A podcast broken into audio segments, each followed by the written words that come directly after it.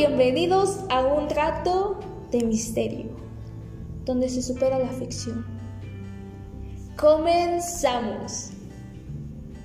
Hoy hablaremos del caso de Junko Furuta. Junko Furuta estaba en tercer año de la escuela cuando sucedieron los hechos. Tenía 16 años, cuando fue abordada por cuatro de sus compañeros de clase.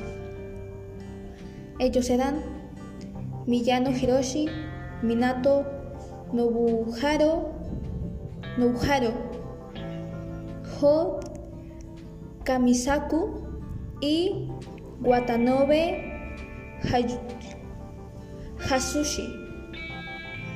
Estuvo encerrada 44 días, en los cuales sufrió un total de 25 torturas, entre ellas violaciones constantes, golpearla con palos de golf, estrellarle la cabeza contra el piso constantemente. En una ocasión le quemaron los párpados, entre otras. Fue una cosa,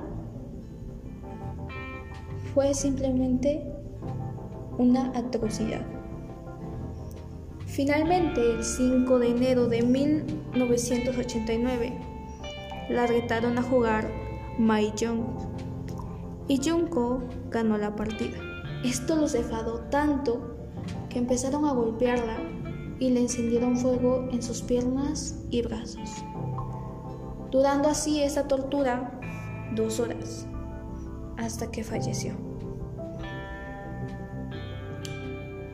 Cuando se percataron de esto, la tomaron y la dejaron en un basurero de una zona muy periférica de Tokio.